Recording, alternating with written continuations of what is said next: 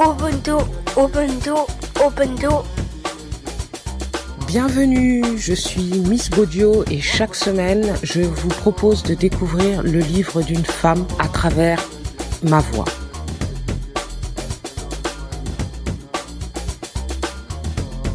Ubuntu, Ubuntu, Ubuntu. Likez, commentez et partagez et abonnez-vous.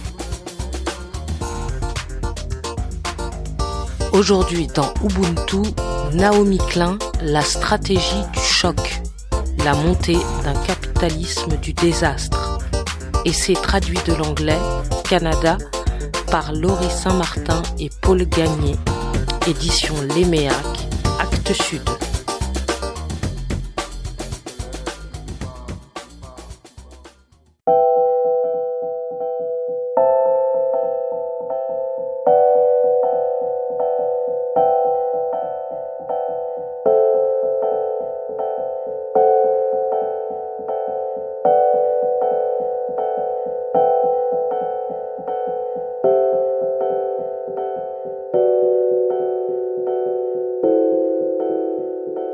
Avoir lu son dossier médical à plusieurs reprises, Gail Kastner se transforma pour ainsi dire en archéologue de sa propre vie, rassemblant et analysant les moindres bribes d'informations susceptibles d'éclairer ce qui lui était arrivé à l'hôpital. Elle découvrit ainsi qu'Ewen Cameron, citoyen américain né en Écosse, s'était hissé au sommet de sa profession.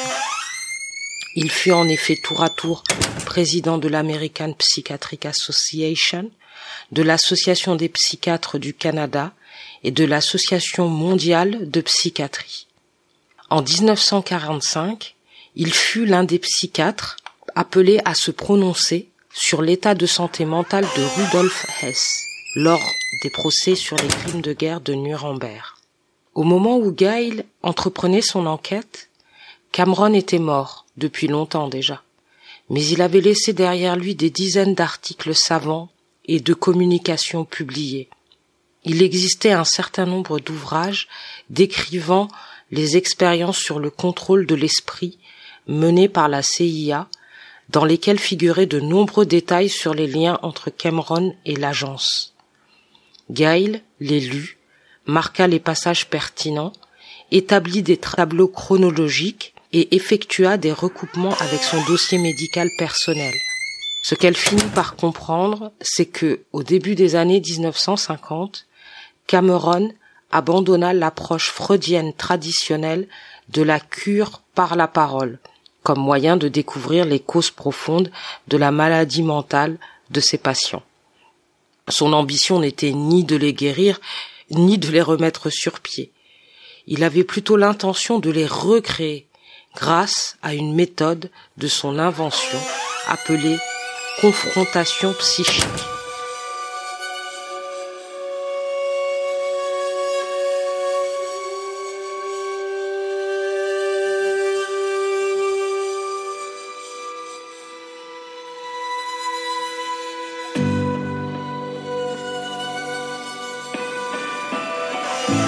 Selon les articles qu'il fit paraître à l'époque, le docteur Cameron croyait que la seule façon d'inculquer à ses patients de nouveaux comportements plus sains était d'entrer dans leur esprit, afin d'y briser les anciennes structures pathologiques.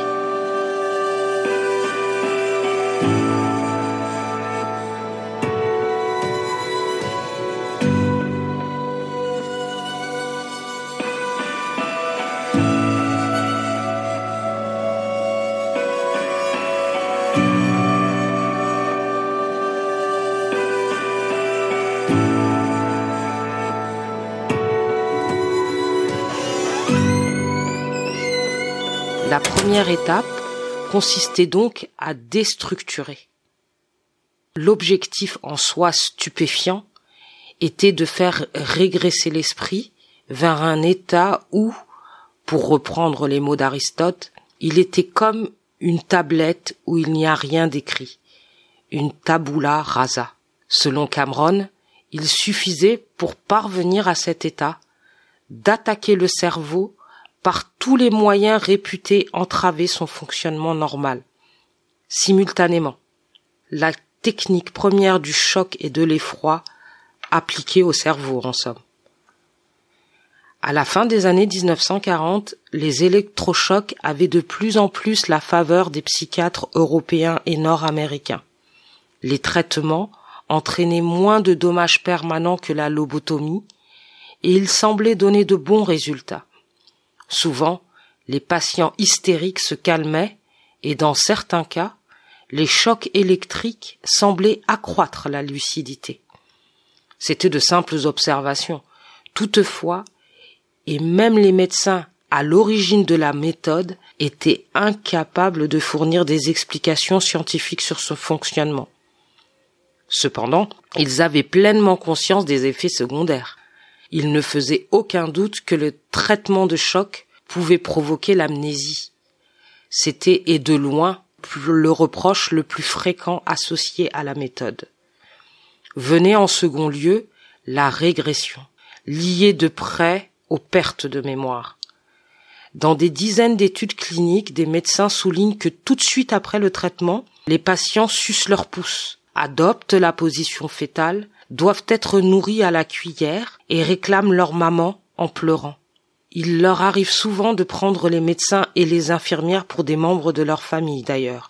En général, ces comportements sont passagers. Dans certains cas de recours massif aux électrochocs, toutefois, les médecins font état de régression complète. Leurs patients ne savent plus marcher ni parler. Marilyn Rice, économiste qui dans les années 70 a dirigé un mouvement de défense des droits des patients, décrit de façon frappante l'effet des électrochocs qui ont effacé ses souvenirs et une bonne partie de ses connaissances. Désormais, je savais ce qu'avait ressenti Ève au moment où elle avait été créée, adulte, à partir de la côte d'un autre. Je me sentais aussi vite qu'elle. Pour Rice et d'autres, ce vide représentait une perte irremplaçable. Cameron, en revanche, y voyait tout autre chose.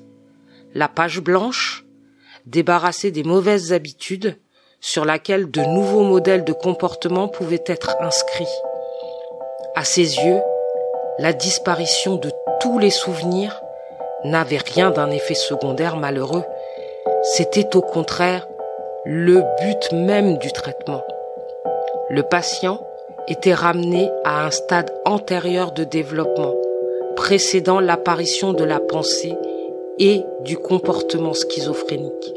À la manière des fauteurs de guerre qui préconisent que des pays soient ramenés à l'âge de pierre à coups de bombe, Cameron considérait les électrochocs comme un moyen de faire régresser ses patients, de les transformer en nouveau-nés. Dans un article de 1962, il définit l'état auquel il souhaitait réduire des patients comme Gail Kessner. On assiste non seulement à la perte de l'image espace-temps, mais aussi à l'effacement de la conscience de son existence. À ce stade, on observe parfois d'autres phénomènes, par exemple la perte d'une langue seconde ou l'ignorance de son état civil. À un stade plus avancé, il arrive que le patient ne soit plus en mesure de marcher ni de se nourrir sans aide. Il souffre parfois de double incontinence. Tous les aspects de la fonction mnésique sont gravement perturbés. Pour déstructurer ces patients, Cameron utilisait un appareil relativement nouveau, le Page Russell, qui administrait jusqu'à six chocs consécutifs au lieu d'un seul. Frustré de voir ses patients s'accrocher aux vestiges de leur personnalité, il avait recours, pour les désorienter encore davantage, à un arsenal de tranquillisants, de stimulants et d'hallucinogènes. Chlorpromazine, barbiturique, sodium amital, oxyde nitreux, désoxine, séconal, nembutal, véronal, mélicone, thorazine, largatile et insuline. Dans un article de 1956, Cameron écrit que ces médicaments ont pour but de désinhiber le patient de manière à réduire ses défenses. Une fois la déstructuration complète obtenue et la personnalité antérieure effacée de façon satisfaisante, la confrontation psychique pouvait commencer. Cameron faisait passer à ses patients des messages enregistrés comme Vous êtes une bonne mère et une bonne épouse, et les autres se plaisent en votre compagnie. En bon behavioriste, il croyait fermement que les patients, s'ils absorbaient les messages figurant sur les bandes enregistrées, commenceraient à se comporter autrement. Sous l'effet combiné des électrochocs et des médicaments, les patients, réduits à un état quasi végétatif, n'avaient d'autre choix que d'écouter les messages qui passaient en boucle de 16 à 20 heures par jour pendant des semaines.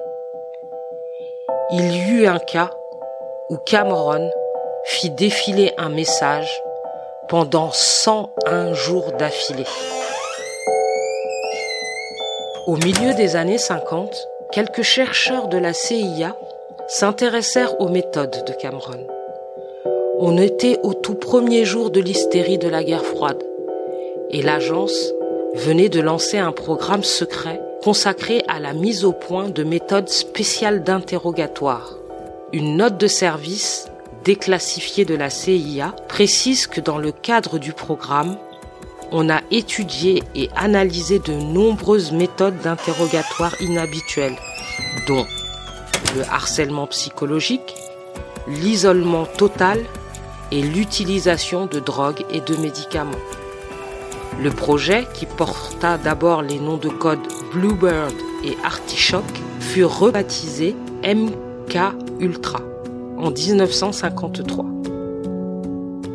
Au cours de la décennie suivante, MK Ultra affecta 25 millions de dollars à la recherche de nouveaux moyens de briser les communistes ou des agents doubles.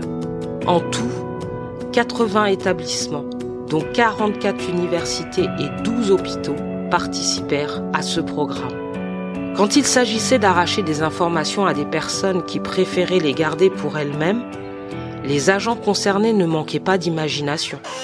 Le problème, c'était de trouver le moyen de mettre leurs idées à l'essai. Au cours de ces premières années, le projet Bluebird puis Artichoke faisait penser à un film d'espionnage tragicomique. Des agents de la CIA essayaient de s'hypnotiser les uns les autres et mettaient du LSD dans le verre de leurs collègues pour voir ce qui arrivait. Dans au moins un cas, la malheureuse victime se suicida. C'est sans parler des tortures infligées aux personnes soupçonnées d'être des espions russes. Les tests relevaient davantage de la plaisanterie de collégiens aux conséquences parfois mortelles qu'à de la recherche sérieuse, et les résultats n'avaient pas le degré de certitude scientifique nécessaire. Pour qu'il en fût ainsi, les agents avaient besoin de disposer d'un grand nombre de sujets humains. Ils firent plusieurs tentatives en ce sens, mais c'était un pari risqué. Si on apprenait que la CIA faisait l'essai de drogues dangereuses sur le sol américain, le programme tout entier risquait d'être interrompu définitivement. D'où l'intérêt manifeste par l'agence pour les chercheurs canadiens. La relation remonte au 1er juin 1951, date d'une rencontre à laquelle assistaient des représentants des agences de renseignement et des universitaires des trois pays.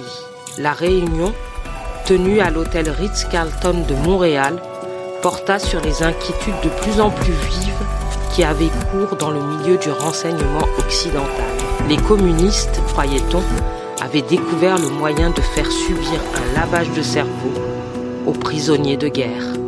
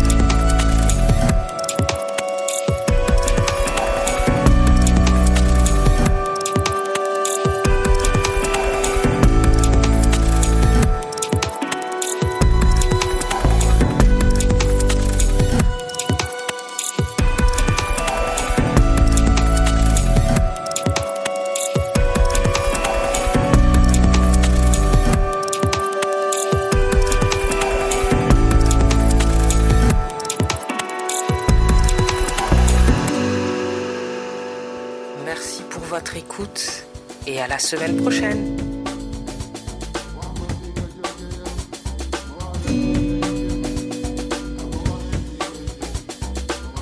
Ubuntu, Ubuntu, Ubuntu, Ubuntu. Likez, commentez et partagez et abonnez-vous.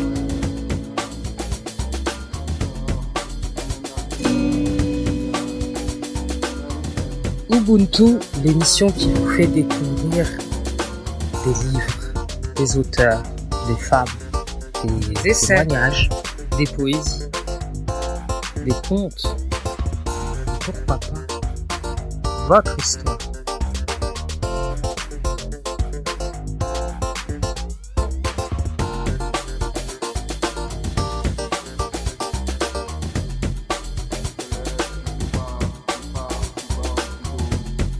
Ubuntu, le podcast des mots qui s'écrivent, qui s'écoutent et qui se partagent.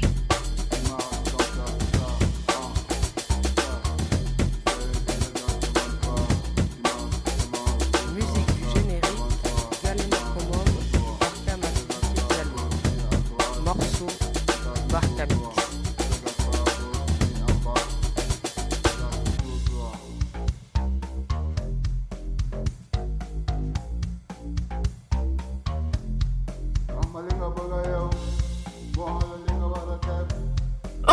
générique, Galena Common, Barkamati Diallo. Morceau, Barkamix. O- Ubuntu, Ubuntu, Ubuntu, Ubuntu, O- Ubuntu. Likez et, et commentez et partagez. Ciao les potes Et